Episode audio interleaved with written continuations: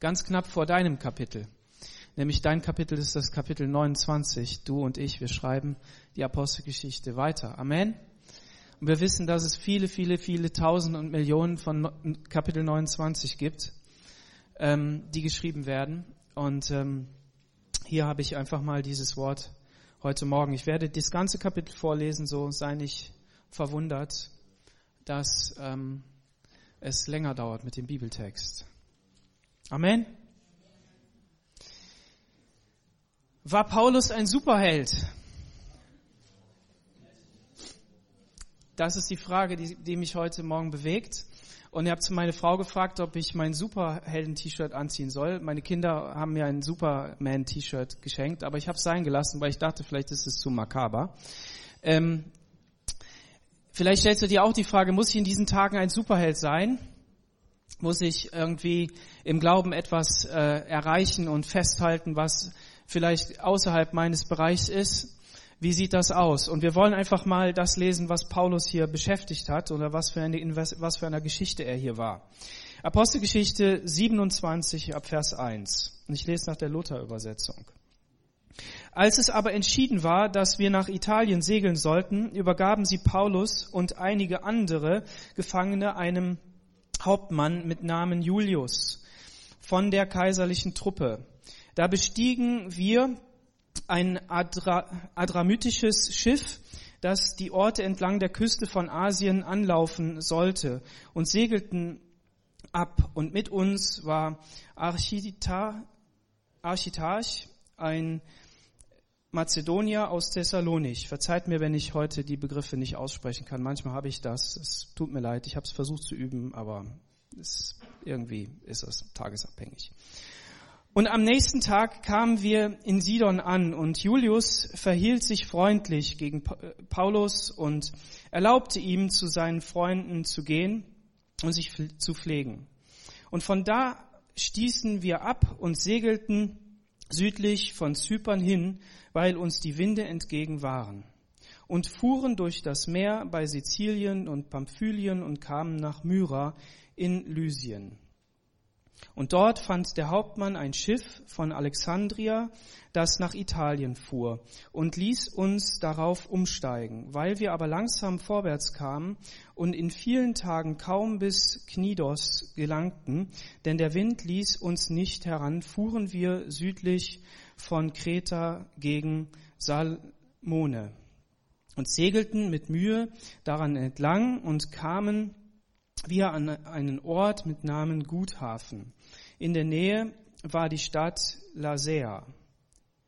Da schon viel Zeit vergangen war und die Schifffahrt gefährlich wurde, weil auch das Fasten schon vorüber war, ermahnte sie Paulus und sagte zu ihnen, ihr Männer, ich sehe, dass die Schifffahrt mit Leid und großem Schaden ausgehen wird, nicht allein für die Ladung und das Schiff, sondern auch für unser Leben.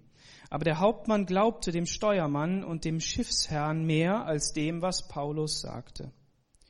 Und weil der Hafen zum Überwintern ungeeignet war, gaben die meisten den Rat, von dort abzusegeln, um nach Möglichkeit zum Überwintern nach Phönix zu gelangen, einem Hafen von Kreta, der nach Südwesten und Nordwesten blickt.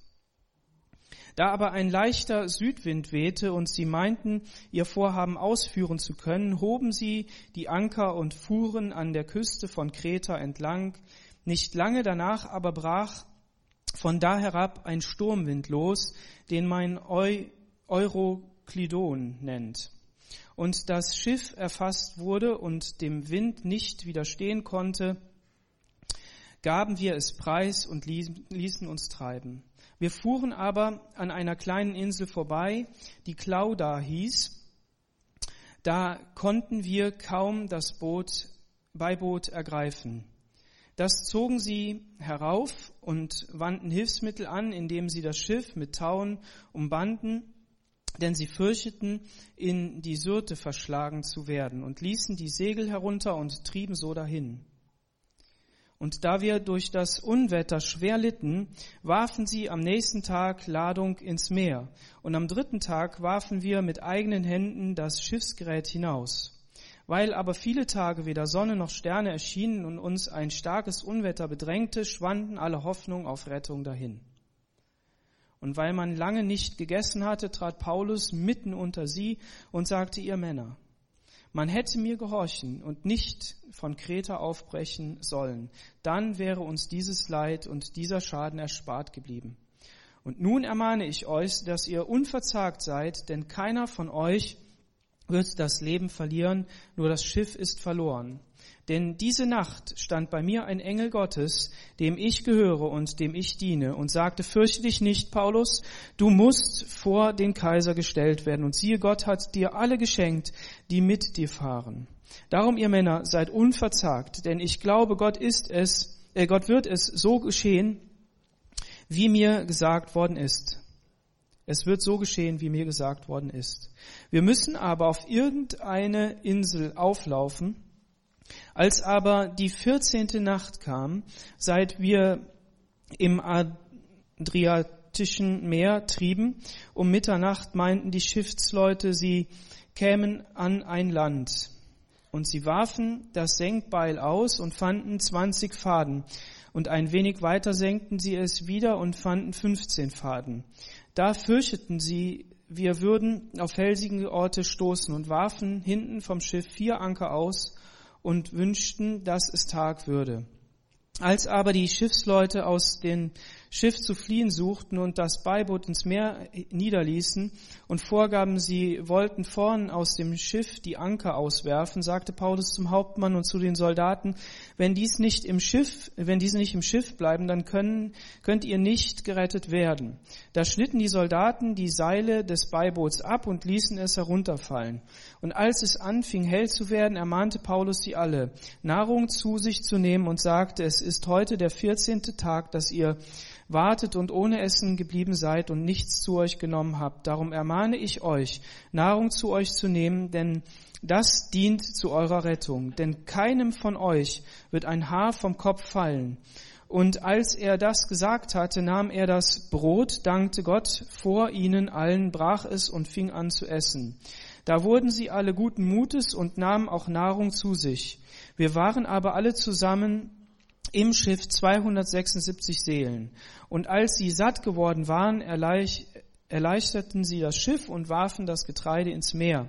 Als es aber Tag wurde, kannten sie das Land nicht, eine Bucht, aber bemerkten sie, die ein flaches Ufer hatte. Dahin wollten sie das Schiff treiben lassen, wenn es möglich wäre. Und sie hieben die Anker ab und ließen sie im Meer, lösten zugleich die Taue der Steuerruder, richteten das Segel nach dem Wind und hielten auf das Ufer zu. Und als sie an einen Ort gerieten, auf beiden Seiten vom Meer umspült, stieß das Schiff an und das Vorderteil saß fest und blieb unbeweglich. Aber das Hinterteil zerbrach durch die Gewalt der Wellen. Der Rat der Soldaten war, aber die Gefangenen zu töten, damit nicht jemand fortschwimmen und entfliehen konnte. Aber der Hauptmann wollte Paulus retten und wehrte ihn ihrem Vorhaben und befahl, dass jene, die schwimmen konnten, sich zuerst ins Meer warfen, um sich ans Land zu retten, dann die anderen, einige auf Brettern, einige auf Schiffsteilen. Und so geschah es, dass sie alle gerettet ans Land kamen. Bis hierhin. Eine, eine fantastische Geschichte, eine Geschichte, die viele, viele Details hat und die viele ähm, Ansatzpunkte hat, um zu verstehen, wie es damals gewesen ist. Ich habe gelesen, dass es keine ähm, vergleichbare Schilderung einer, ähm, Schiffs, einer, einer Schiffsfahrt auf dem Mittelmeer gibt aus dieser Zeit. Und von daher kann man nicht äh, vergleichen und sagen, ja, was bedeuten jetzt bestimmte Begriffe genau und wie könnte das sein? Ähm, einiges kann man erklären, aber ähm, es ist ein, ein fantastischer Text. Ähm, wir befinden uns also auf dem, auf dem Mittelmeer. Und ähm, Paulus hat schon viel in seinem Leben erlebt. Er hat viele Höhen und viele Tiefen erlebt. Und er war jetzt an einem Punkt, an dem er wusste, dass sein Weg nur in eine Richtung geht, nämlich in Richtung Rom.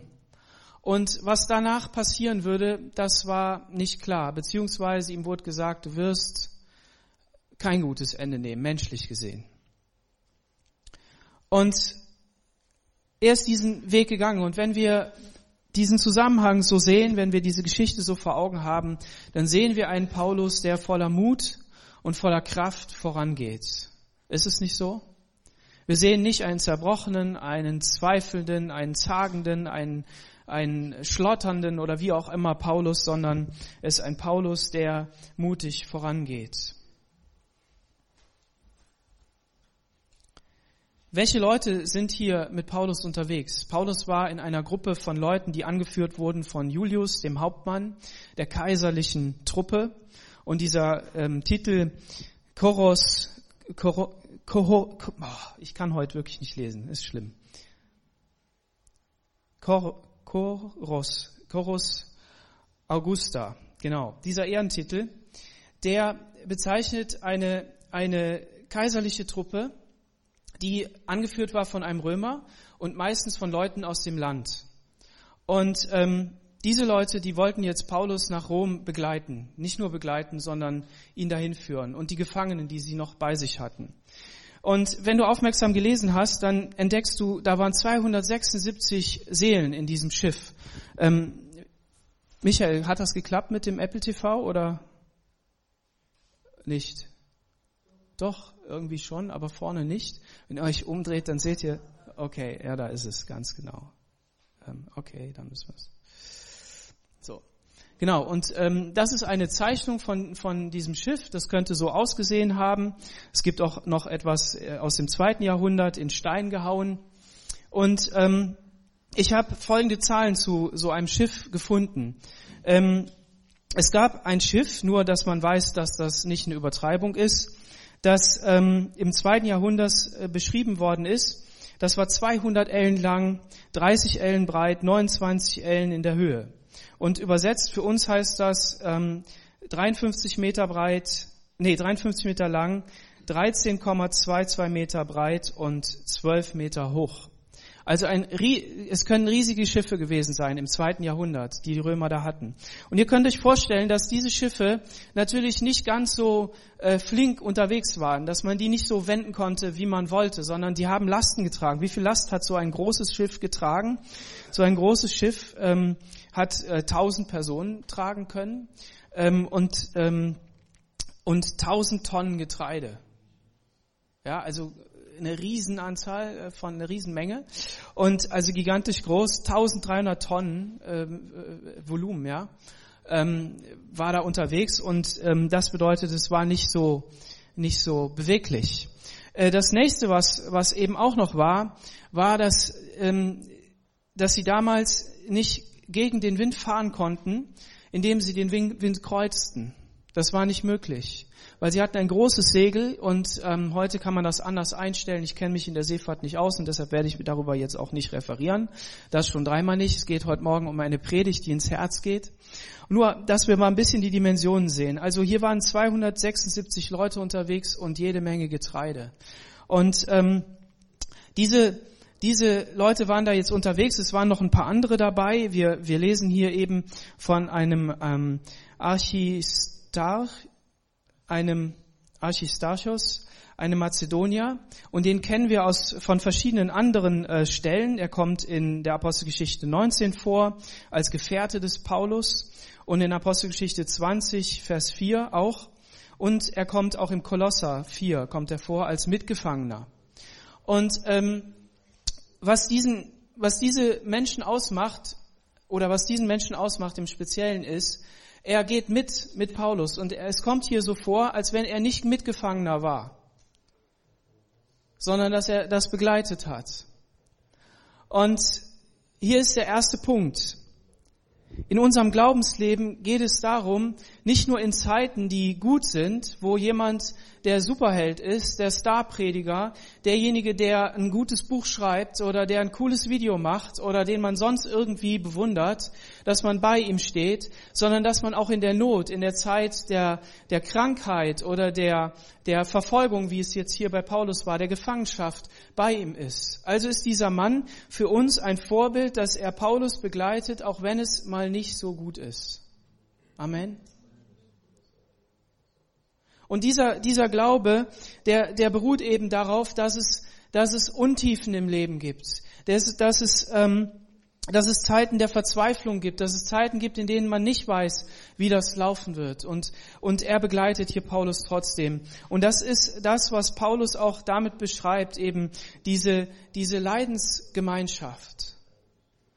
Nicht nur ähm, Mitgefangener zu sein, vielleicht wie in Philippi in einem, in einem ähm, Knast, in einem Gefängnis, im Kerker und dann die Leiden zu teilen, sondern dass wenn ich selber nicht betroffen bin, ich mich gleichzeitig mit eins mache, mit dabei bin, mit drauf verzichte, mitmache in dem, was ein anderer leidet. Und das ist hier dieser erste Punkt.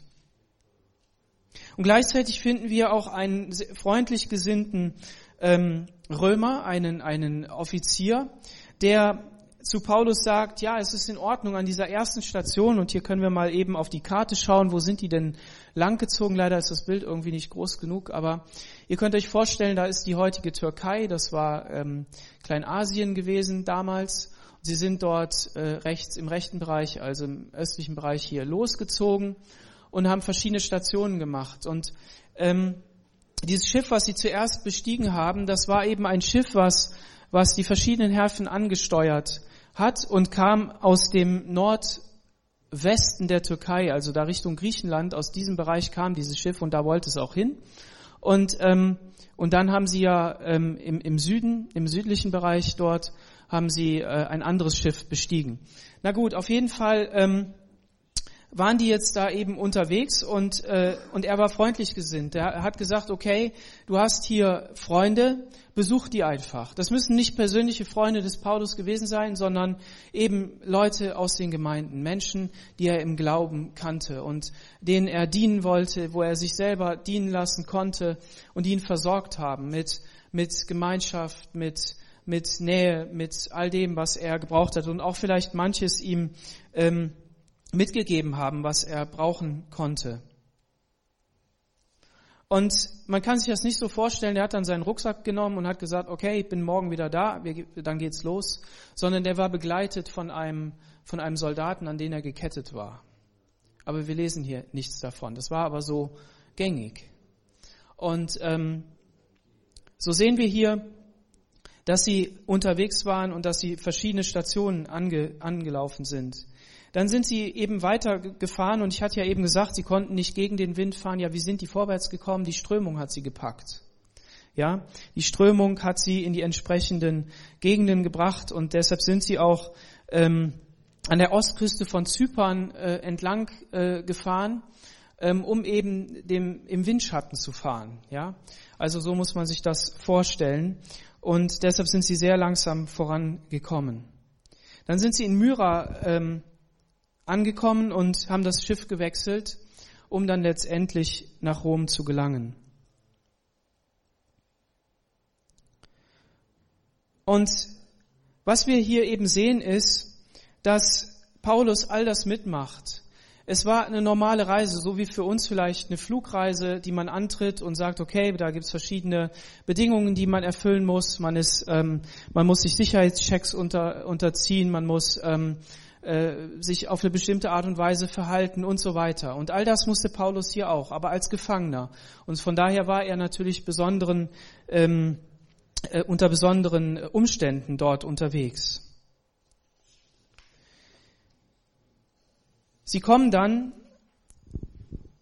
eben an eine Insel und ähm, hier im Vers 8 finden wir das. Sie segelten also mit Mühe entlang und kamen an einen Ort, der heißt Guthafen. Oder Schönhafen kann man auch übersetzen. Und dieser Hafen, der erschien diesen Leuten nicht gut genug. Sie waren ja schon lange unterwegs. Der Wind war ihnen entgegen, haben wir gesagt, ne? Und sie, und sie hatten Mühe voranzukommen. Und an diesem Ort wäre es gut gewesen zu halten. Und manchmal erscheint uns das auch so, dass wir sagen, ja, dieser Ort, an den wir gekommen sind im Leben, der erscheint uns nicht gut. Die Wohnung, die wir gemietet haben, die scheint uns nicht gut. Das Haus, das wir bewohnen, das scheint uns nicht gut. Die Lage scheint uns nicht gut. Die Schule scheint uns nicht gut. Oder was auch immer es ist. Und die Frage ist, auf welche Stimme hören wir? Halten wir an und beten darüber und lassen Gott in unser Leben sprechen? Oder ist es so, dass wir sagen, nein, wir entscheiden einfach nach den äußeren Gegebenheiten? Was auch immer jetzt diese Krise in uns auslöst, was auch immer diese Krise in unserem Leben auslösen wird, die Frage ist, wie reagieren wir? Was tun wir? Nehmen wir das Heft des Handelns selber in die Hand und entscheiden einfach, dass wir gewisse Dinge ähm, auf die eine oder andere Art machen? Stellen wir jetzt unseren Keller voll, machen damit Hamsterkäufe ähm, und, und äh, sorgen dafür, dass Menschen verzweifeln, die dort arbeiten müssen, dass äh, Lieferengpässe entstehen? Halten wir uns an das, was, was die Politiker uns raten? Wo ist der rote Faden in dieser ganzen Lage? Was sollen wir tun? In unserer Geschichte hier, in dem, was Lukas hier berichtet, finden wir, dass ähm, Paulus einen Rat gibt. Dass Paulus Folgendes sagt im Vers 9. Da schon viel Zeit vergangen war und die Schifffahrt gefährlich wurde, weil auch das Fasten schon vorüber war, ermahnte sie Paulus und sagte zu ihnen, ihr Männer, ich sehe, dass die Schifffahrt mit Leid und großem Schaden ausgehen wird. Woher konnte er das sagen? Ja, der Mann hatte Ahnung. Der Mann war schon viel unterwegs gewesen. Der ist viel Flugzeug geflogen, der ist viel Auto gefahren, der ist viel Fahrrad gefahren, der ist viel Schiff gefahren. Der, der kannte sich aus der wusste, wenn wir zu dieser Zeit weiterfahren, dann wird das nicht gut. Aber er hatte auch noch eine zweite Komponente. Er wusste in seinem Herzen, ich rede mit meinem Gott. Und mein Gott gibt mir Worte der Erkenntnis, Worte der Weisheit in mein Herz. Und ich muss jetzt hier aufstehen. Ich muss jetzt hier etwas sagen. Ihr Männer, ich sehe, dass die Schifffahrt mit Leid und großem Schaden ausgehen wird. Als das Volk Israel in Ägypten war, da haben sie 430 Jahre lang in Sklaverei gelebt. Und von Tag zu Tag kann man sagen, war das schwerer, weil man ja wusste, die Generation vor mir und die Generation davor, alle waren betroffen. Und ich, ich weiß nicht, wann es aufhören soll. Und dann taucht ein Mann auf und der nennt sich Prophet Gottes, der nennt sich Retter, der jetzt das Volk herausführen wird. Warum? Weil er sagt, Gott hat zu mir geredet. Und er sagt, liebe Leute, hört mir zu, glaubt mir, dass, dass Gott euch retten will. Gott will euch herausführen mit starkem Arm. Und was passiert? Dieses Volk fängt an zu glauben. Ja, wir wollen das glauben. Aber gleichzeitig geschieht etwas am Hof des Pharao. Der Pharao sagt, wie kann das nur sein, dass so jemand auftritt? Das lassen wir nicht zu. Wir legen noch mehr Last auf dieses Volk auf. Wir, wir sorgen dafür, dass sie ihr Stroh selber organisieren müssen, dass, wir, dass sie nicht mehr ähm, beliefert werden, sondern dass sie selber gucken müssen, wo sie es herkommen. Sie müssen noch mehr Ziegel brennen, sie müssen noch mehr leisten. Und was entsteht? Mose, wie kannst du nur? Wie kannst du uns nur so eine Hoffnung machen? Gott wollte doch das Volk herausführen mit starkem Arm. Es muss nicht nur heißen, dass wenn Menschen etwas sagen, wenn Menschen ähm, eine Meinung haben, dass es gut ist, sondern es kann auch sein, dass wenn Gott etwas in dein Leben hinein sagt, wenn Gott sagt, entscheide dich auf die eine oder andere Art, wie ich es will, dass es nicht bedeutet, dass es auf einmal gut wird. Dass es dich nicht trifft, dass nicht noch mehr Last kommt, Viele Gemeinden haben schon den, den allgemeinen Sonntagsbetrieb eingestellt und haben gesagt, wir hören auf. Und das kann gut sein. Es kann gut sein, dass es, dass es, dass es, ja, dass es besser und dass es hilft. Wir sind heute Morgen hier zusammen, weil wir gesagt haben, wir wollen noch einmal zusammenkommen. Wir wissen nicht, ob wir uns nächste Woche noch treffen können. Keine Ahnung. Aber in unserem Herzen war es zu sagen, vielleicht wird der ein oder andere da sein und ihr seid gekommen. Und deshalb wollen wir heute Morgen das im Glauben so nehmen. Aber das muss nicht bedeuten, dass es uns besser wird. Vielleicht ist hier ein Fall von Corona. Es kann sein, dass wir dadurch schneller in Quarantäne gehen als der Rest der Bevölkerung. Kann sein. Das wissen wir nicht. Aber was wir hier sehen in unserer Geschichte ist, dass Paulus den Mut hat, aufzustehen und das zu sagen. Und dann gibt es Menschen, die meinen, sie hätten mehr Ahnung die schauen auf das Wetter, die schauen darauf, was hier ähm, die aktuelle Lage ist. Aber der Hauptmann glaubte dem Steuermann und dem Schiffsherrn mehr als dem, was Paulus sagte.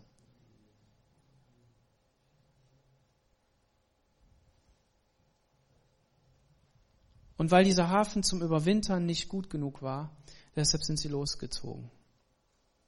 Alle Umstände haben gegen das gesprochen, was Paulus gesagt hat. Und das kann auch passieren. Wir wissen nicht, was Menschen um uns herum entscheiden, was unsere Familie entscheidet, was unser Chef entscheidet, was die Politiker entscheiden. Es kann sein, dass sie ganz anders hätten entscheiden müssen. Aber hat das den Paulus aus dem Konzept geschmissen? Hat das den Paulus zum Zweifeln, zum Verzweifeln geführt? Nein, das lesen wir hier nicht. Und das können wir auch aus dieser Geschichte sehen, dass es nicht so war. Sondern er hat auf Gott vertraut. Er hat am Glauben festgehalten. Er hat für diese Leute gebetet. Er hat für dieses Schiff gebetet. Er hatte diese prophetische Gewissheit, dass Gott eine Zusage gemacht hat, dass Gott gesagt hat, ich werde dich dahin führen. Und das lesen wir hier dann, wenn wir, wenn wir weiterlesen. Wir haben es ja schon einmal vorgelesen, aber wir gehen jetzt da noch mal rein. In Vers 21 lesen wir Folgendes. Und weil man lange nicht gegessen hatte, trat Paulus mitten unter sie und sagte. Paulus brauchte jetzt nicht die Führung des Heiligen Geistes. Also es wird hier nicht betont, okay? Also es wird hier nicht geschrieben. In erster Linie. Er brauchte hier nicht einen, ein Drei-Stunden-Gebet und dann das Reden Gottes. Er brauchte hier nicht fünf Kapitel in der Bibel lesen und die Erkenntnis über ein spezielles Wort, sondern was Paulus hier und was Lukas hier beschreibt und in den Vordergrund stellt, ist, weil man lange nicht gegessen hatte. Christen sind nicht nur Menschen, die wie andere Religionen einfach nur auf Spirituelle setzen oder auf irgendwelche Dinge, die nicht greifbar sind, sondern was Christen ausmacht, ist, dass sie eine starke Beziehung zu Gott haben, dass sie eine, eine Beziehung haben in den übernatürlichen Raum und gleichzeitig mit beiden Beinen fest auf dem Boden stehen. Wir müssen nicht meinen, dass wir die Superhelden sind. Wir müssen nicht meinen, dass wir sagen, nur weil wir Glaubensparolen ausrufen und sagen, uns wird die Seuche nicht treffen, nur deshalb werden wir bewahrt und geschützt. Sondern unsere Überzeugung liegt nicht in leeren Worten, sondern unsere Überzeugung kommt aus der Verbindung und der Beziehung zu Jesus unserem Herrn und Heiland und dem Wirken des Heiligen Geistes in unserem Herzen. Und aus dieser Überzeugung heraus können wir Glaubensaussprüche machen, können wir etwas sagen. So, wenn du Zweifel hast, wenn du, wenn du sagst, ja, mich überfordert das aber gerade, mein, meine Arbeit bricht zusammen, ich ähm, weiß nicht, wie ich das machen soll. Ich weiß nicht, was die Zukunft bringt, ob meine Firma zumacht, ob ich noch versorgt bin. Ich weiß nicht, was, was in meiner Familie passieren wird. Wir wissen nicht, was mit unseren Eltern sein wird. Die sind auch schon älter. Wir wissen nicht, ob sie davon betroffen sein werden, so dass sie da nicht gut rauskommen. Keine Ahnung. Das kann sein, dass Zweifel da sind. Kann sein. Dann musst du dich nicht fertig machen und sagen, ich gebe dem Raum und, ähm, und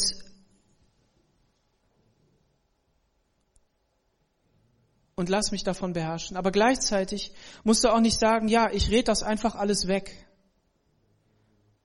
Ich red das einfach alles weg, weil ich muss ja daran glauben, dass Gott groß ist. Ich muss ja daran glauben, dass sein Wort wahr ist. Ich muss ja daran glauben, aber ich merke, in mir ist es nicht. Das musst du nicht machen. Sondern worum es geht, ist, vor Gott ehrlich zu kommen und zu sagen, Herr, wie viel Senfkornglaube ist in meinem Herzen? Für was kann ich glauben? Für was kann ich glauben? Und das zu nehmen, denn in uns allen ist ein Senfkornglaube drin. Ist etwas drin. Und Jesus hat sogar gesagt, wenn ihr glauben würdet und euer Glaube so groß sein würde wie ein Senfkorn. Das heißt, er hat jedem von uns die Möglichkeit gegeben, an dieses bisschen, dieses bisschen zu glauben, an ihn. Dann können wir hingehen und sagen, Herr, ich möchte diese Brunnen aufgraben. Ich möchte, dass die, aus diesem Brunnen mehr Wasser fließt. Lass deine Quelle sprudeln. Lass, lass Glauben entstehen, Herr. Und dann will ich diesen Schritt tun und will dein Wort proklamieren. Dann will ich diesen Schritt tun und will dem Psalm 91 beten und sagen, Herr, lass es Wahrheit werden in dieser Zeit. Und dann wirst du was feststellen. Dann wirst du feststellen, dass, dass aus diesem Wort heraus der Heilige Geist in dir etwas schafft. Und das ist das, was Paulus hier auch sagt.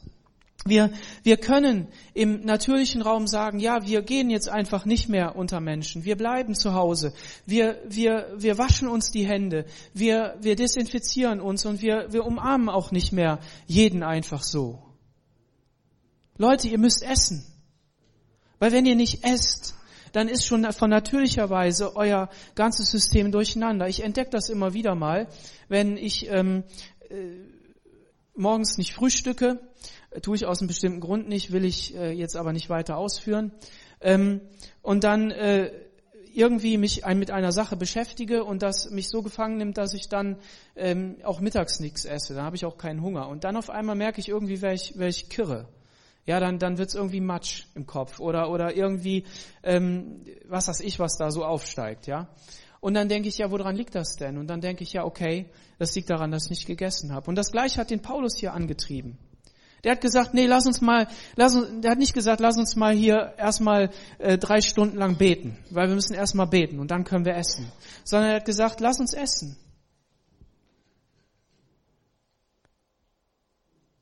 Und dann hat er gesagt, ihr Männer, man hätte mir gehorchen sollen und nicht von Kreta aufbrechen sollen.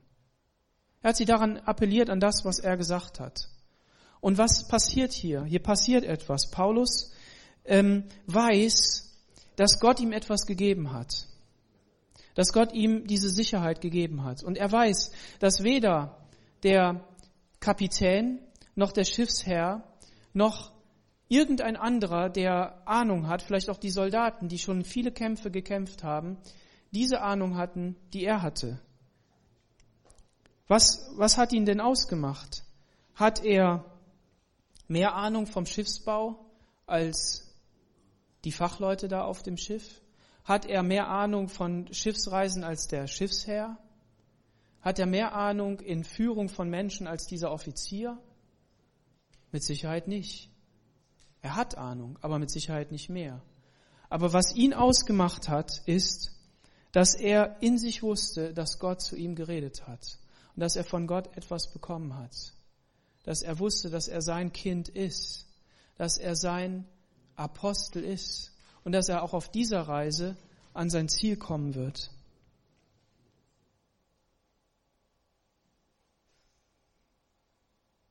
König David war ein kleiner, ein kleines Kind.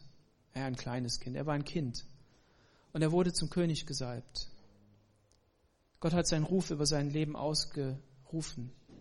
Und er musste sich gegen so viele Menschen durchsetzen, ob das seine Brüder waren, ob das seine Eltern waren, ob das, ob das wer auch immer das war. Er musste sich durchsetzen. Aber dieser Ruf Gottes in sein Herz, der hat etwas gemacht mit ihm. Der hat es gemacht, dass er Vertrauen hatte auf Gott, dass er durchgehalten hat und dass er vor allen Dingen die Talente und Fähigkeiten ähm, gebraucht hat, die Gott ihm gegeben hat. Gott hat ihn zu einem Sänger gemacht, zu einem Lobpreiser. Und das hat ihn erfüllt mit Lobpreis zu Gott hin. Er hat Psalmen gedichtet, er hat all das gemacht, was Gott ihm gegeben hat. Er hat die Schafe gehütet, er hat auch seine Brüder besucht. Und als der, als der Moment kam, wo, wo es Glauben gebraucht hat, da musste er nicht erst anzapfen, sondern den hatte er in sich. Volker hat das gesagt. Menschen, die schon immer auf Gott vertraut haben, die brauchen nicht jetzt erst neu danach zu suchen, sondern die, die können einfach weiter an ihm hängen, weil sie es schon immer getan haben, weil sie schon immer an ihm gehangen haben. Und so hat David das auch getan. Und es ist ja nicht so, dass er dann König geworden ist und dann war alles super und alles toll, sondern der musste durch viele Schwierigkeiten durch. Aber eins hat ihn nicht abgehalten, seinen Weg weiterzugehen und es war das Vertrauen auf diesen Gott. So, ich möchte heute Morgen zusagen, hab Vertrauen auf das, was Gott in dich hineingelegt hat. Amen die Zusage, dass du sein Kind bist, dass du derjenige bist, den er an sein Ziel führen wird. Vielleicht kennst du das Ziel nicht. Vielleicht weißt du nicht, wie Paulus, ich werde in Rom sein. Vielleicht weißt du nicht, dass Gott dir gesagt hat, ich werde dafür sorgen, dass du dein Abitur mit 2,0 schaffst. Wir wollen ja nicht übertreiben. Vielleicht, vielleicht hat Gott dir nicht gesagt, ich werde dir das und das und das geben. Vielleicht. Aber vielleicht hat Gott das ja getan. Vielleicht hast du es auch irgendwo aufgeschrieben. Vielleicht hast du ein Buch, in dem du hineinschreibst, was deine Gebetsanliegen sind, was deine Zusprüche von Gott sind. Und vielleicht hast du auch das ein oder andere Gebet und vielleicht auch viele Gebete schon beantwortet bekommen. Ich habe eine geniale Sache äh, gehört in einer Predigt ähm, letzte Woche und da hat dieser Prediger hat gesagt, ähm, wir haben es äh, zu unserer ähm, zu unserer Regel gemacht, ähm, jetzt als wir umgezogen sind in die neue Gemeinde oder in das neue Gebiet. Da haben wir ein Buch auf den Tisch gelegt, ein Heft. Und in dieses Heft haben wir alle Wünsche reingeschrieben, alle Gebete reingeschrieben, was uns so wichtig geworden ist. Ob das die Kinder waren, ob das die, ähm, äh, ob wir das als Eltern waren, egal, wir haben das reingeschrieben. Und dann haben wir markiert und angestrichen, was, was schon erfüllt wurde was beantwortet wurde. Und dann hat er Folgendes gesagt, wie genial wäre es, wenn du so ein Buch von deinen Opa und Oma hättest. Wenn du so ein Buch von deinen Eltern hättest. Und wenn du selber so ein Buch hättest, dann könntest du jetzt in solchen Zeiten nicht nur hingehen und sagen, ja, ich habe hier selber aufgeschrieben, ich muss mal suchen, wo ich das denn hab, sondern würdest in dein Regal greifen, würdest das Buch von deiner Eltern rausnehmen und sagen, okay, Gott, wollen wir mal zählen, wie viele Gebete wurden gebetet und wie viele Gebete hast du mit Ja beantwortet. Und dann würdest du eine Masse zusammenkriegen, wo Gott treu zu dir gestanden ist. Amen. Auf jeden Fall ist Paulus jetzt hier und er, er appelliert eben daran und sagt, hättet ihr mal auf mich gehört. Er bleibt aber nicht in dieser Haltung stehen. Er sagt nicht, hätten wir das nicht gemacht, hätten wir den, den Gottesdienst am 15. März nicht gemacht Daran ist er nicht stehen geblieben, sondern er sagt, nun ermahne ich euch, dass ihr unverzagt seid. Ich ermahne euch, dass ihr unverzagt seid.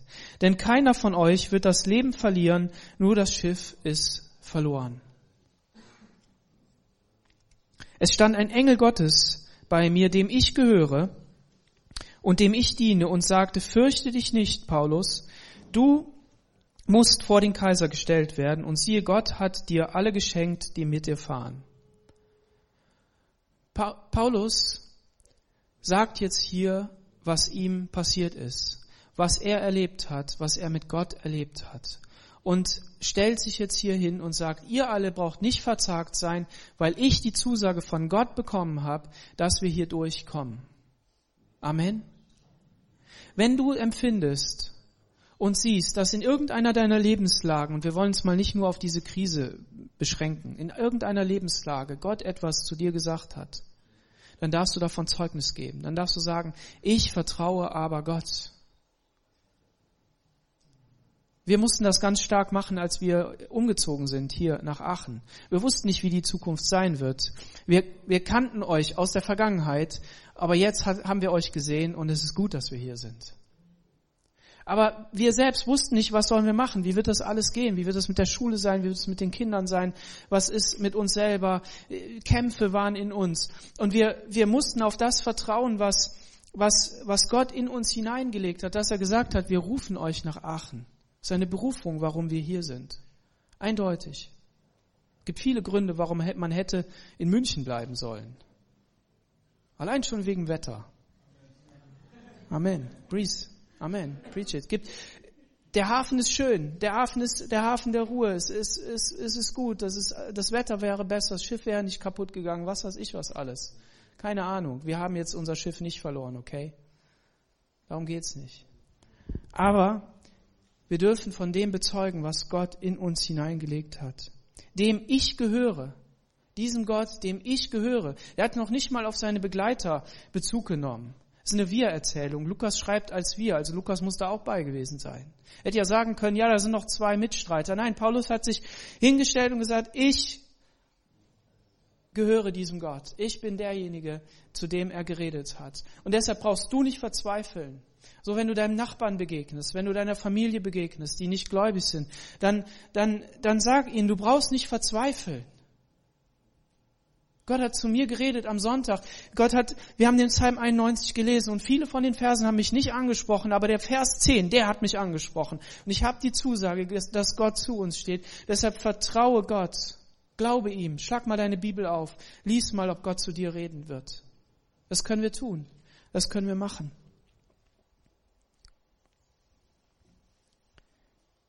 Darum, ihr Männer, seid unverzagt, denn ich glaube Gott und er wird es so geschehen lassen, wie er mir gesagt, wie es mir gesagt worden ist. Und sie fahren dann weiter und, und es wird zerstört werden, dieses, dieses Schiff. Und sie werden alles verlieren.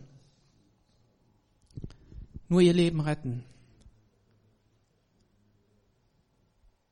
Das Volk Israel hat von Gott, ist von Gott in eine Zeit hineingeführt worden, in dem es zehn Plagen mit ansehen musste und auch miterlebt hat zum Teil. Zumindest ist bei einigen der Plagen es explizit gesagt, und das hat Israel nicht getroffen. Es ist eine große Wahrscheinlichkeit, dass es Christen besser geht, dass es Menschen besser geht, die bei Gott bleiben, die an seiner Seite sind. Dafür gibt es viele Zeugnisse, ob es im Krieg war, ob es in Schwierigkeiten war, ob es in Epidemien war. Volk hat auch gesagt, Volk Israel hat Anweisungen bekommen, wie sie sich waschen sollten, wie sie mit ihren Abfällen umgehen sollten. Und deshalb ist dieses Volk in der Geschichte immer schon bewahrt geworden, an vielen, vielen Stellen. Und das darf uns Ermutigung sein. Das soll uns ein Zuspruch sein, dass, dass Gott auf seine Leute aufpasst. Und gleichzeitig da, wo wir, da, wo wir mit Mut vorangehen wollen, aber nicht können, da lass uns Josua lesen. Sei mutig und stark, sagt Gott zu ihm. Ich will dich weiterführen. Ich will, dass es mit dir ein gutes Ende hat. Und dass du nicht nur ein gutes Ende hast, sondern dass die Zeit, in der du der Führer des Volkes sein willst, dass ich bei dir bin, dass ich zu dir stehe. Und das sagt Gott dir heute Morgen auch. Und eine Gewissheit haben wir und lass uns dazu noch Hebräer aufschlagen. Im Hebräerbrief.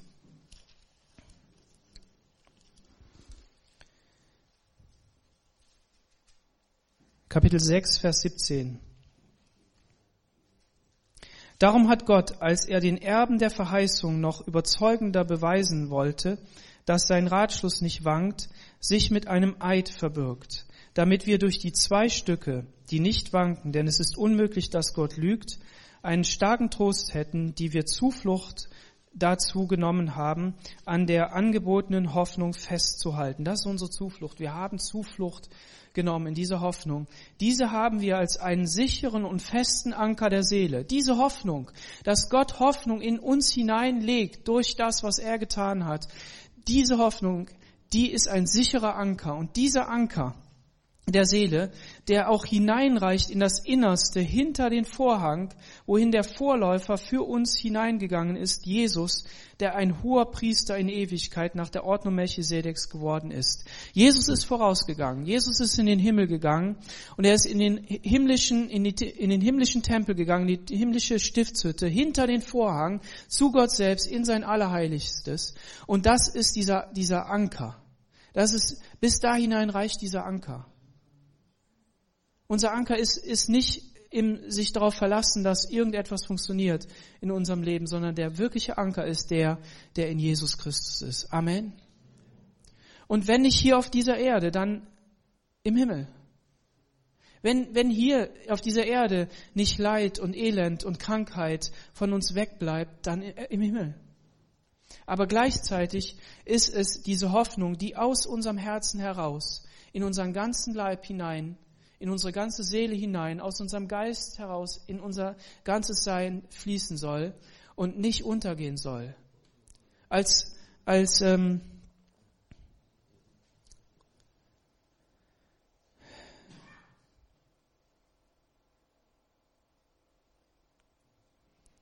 als das Volk Israel nichts mehr von Gott wusste, als der Tempel verschütt gegangen, äh, nicht verschütt gegangen ist, aber zugemacht wurde und eigentlich so überwuchert wurde, ja, mit all dem, was, was man sich vorstellen kann. Da gab es immer wieder Menschen, Könige, die gesagt haben, so, und wir räumen jetzt wieder auf, wir graben wieder auf, wir, wir, wir renovieren wieder. Und was haben sie bei diesen Renovierungsarbeiten gefunden? Das Gesetz und die Gebote Gottes. Dann haben sie die vorgelesen und dann sind sie ergriffen worden von diesem Wort Gottes. Und dann hat dieses Wort Gottes etwas in ihnen gemacht. Es hat sie zu neuem Leben geführt. Und sie haben entdeckt, dass Gott Verheißungen gegeben hat. Und diese Verheißungen, die haben Hoffnung in ihnen hervorgebracht, aber gleichzeitig auch Taten. Sie sind hingegangen und haben neue Ordnungen gebracht. Sie sind hingegangen und haben ähm, äh, Götzenbilder und, und äh, Götzenstätten weggemacht, haben die abgeschafft, haben die zerstört, um Ordnung ins Volk zu bringen. Und dann ist es ihnen besser geworden. Und wenn du so ein Wort Gottes in dein Herz bekommst, wenn du so etwas liest, wo Gott dir neues Leben hineinbringt, dann lass es fließen in dein Leben. Wenn wir jetzt nach Hause gehen, wenn wir die nächsten Tage erleben, werden wir vielleicht auch unter Quarantäne gestellt. Keine Ahnung, was passieren wird. Wie auch immer. Es führt uns zu neuen Abläufen in unseren Häusern. Es führt uns dazu, dass wir neue Ordnungen aufstellen müssen, dass wir überlegen müssen, wie wir es machen. Die Schüler freuen sich natürlich, unsere Kinder freuen sich, dass sie jetzt ausschlafen können. Und vielleicht manche Eltern auch, die erst später arbeiten müssen oder vielleicht auch gar nicht mehr arbeiten können, wie auch immer. Ähm, aber lass uns neue Ordnungen in unseren Häusern aufrichten. Lass uns nicht zum, zum Alltag äh, äh, übergehen, sondern lass uns sagen, wir wollen jeden Morgen dies oder das tun. Lass uns sagen, wir wollen jeden Morgen beten, wir wollen jeden Morgen Gottes Wort lesen, wir wollen jeden Morgen einfach Lobpreis hören, Gemeinschaft haben. Und wenn, wenn es ist, dass wir uns noch besuchen können, dann äh, kann es ja auch sein, dass es gut ist, wenn wir, wenn wir das gemeinsam tun. Vielleicht ist es auch besser, wir lassen das. Ich weiß es nicht. Ich habe auf viele Fragen keine Antwort, weiß ich nicht. Aber worum es geht, ist, dass wir, dass wir diese Zeit der Erschütterung nutzen, um zu sagen, Herr, wir wollen in deinem Namen Glaubenshelden werden. Warum? Weil wir wollen dein Wort durch uns wirken lassen. Wir wollen eine Säule werden in unserer Familie. Wir wollen eine Säule werden in unserer Nachbarschaft.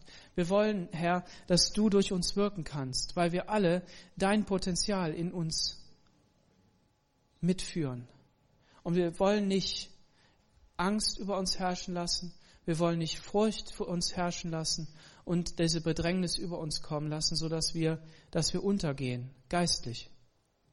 Und dann in irgendwelchen Ausflüchten, in irgendwelchen ähm, Ablenkungen ähm, Gott vergessen, sondern wir wollen das im Glauben tun. Amen. Wer unter dem Schirm des Höchsten sitzt und unter dem Schatten des Allmächtigen bleibt, der spricht zu dem Herrn, meine Zuversicht und meine Burg, mein Gott, auf den ich hoffe. Und in Vers 9 heißt es, denn der Herr ist eine, deine Zuversicht, der Höchste ist deine Zuflucht. Amen. Amen. Lass uns aufstehen und beten.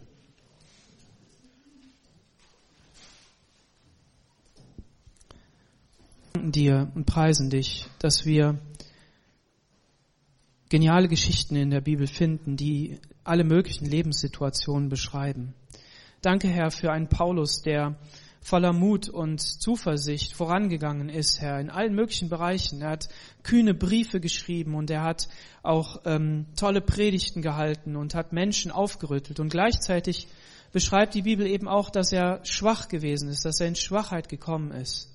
Aber die Geschichte, die wir uns heute Morgen angeschaut haben, die ist eine Geschichte, die, die uns eins verdeutlicht, dass du einen Plan für uns hast, dass du einen Weg hast, den du mit uns gehst. Und wenn du uns zugesagt hast, dass du uns erhältst und bewahrst, dann wirst du es auch tun. Amen.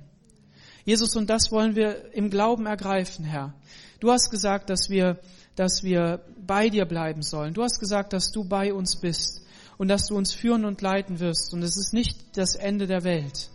Herr, sondern du hast Pläne. Du hast, du willst, dass dein Reich gebaut wird. Und da, wo sich jetzt Menschen als Kleingruppen treffen, da, wo Gemeinden sich nicht auflösen, sondern in die Häuser gehen, da, wo, wo Gemeinden einfach so Schulterschluss äh, machen und, und gemeinsam stark bleiben, das beten wir auch über unsere Gemeinde. Wir beten, Herr, dass du jedem Einzelnen begegnen kannst, ob alt oder jung, Herr, dass, dass deine Gegenwart in den Häusern ist, so wie sie auch vorher war, Jesus.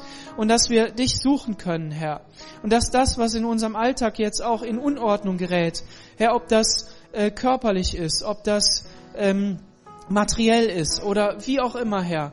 Wir beten darum, Herr, dass deine Kraft in uns groß wird und dass wir diese Hoffnung auf dich nicht loslassen, Herr, sondern dass wir dich suchen und finden, dass wir, dass wir nicht in übergeistlichen Parolen uns ähm, irgendwie pushen, Herr, sondern dass wir ehrlich vor dich kommen und sagen, Herr Jesus, ich will dich suchen und ich will meinen Brunnen neu aufgraben und ich will, dass dein Wasser fließt, Herr, damit ich zu trinken habe, Herr.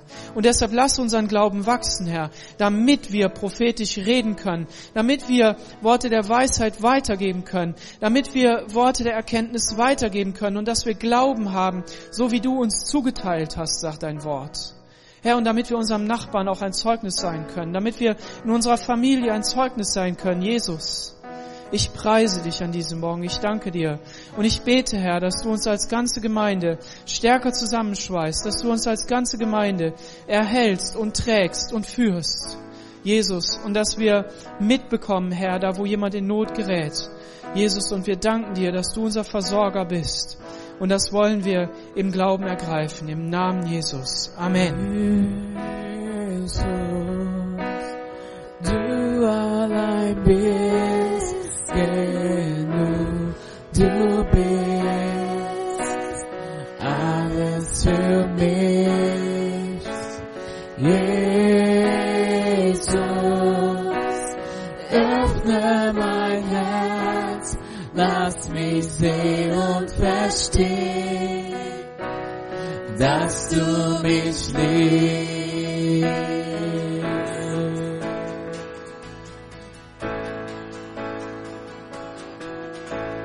Komm und fühle mein Herz.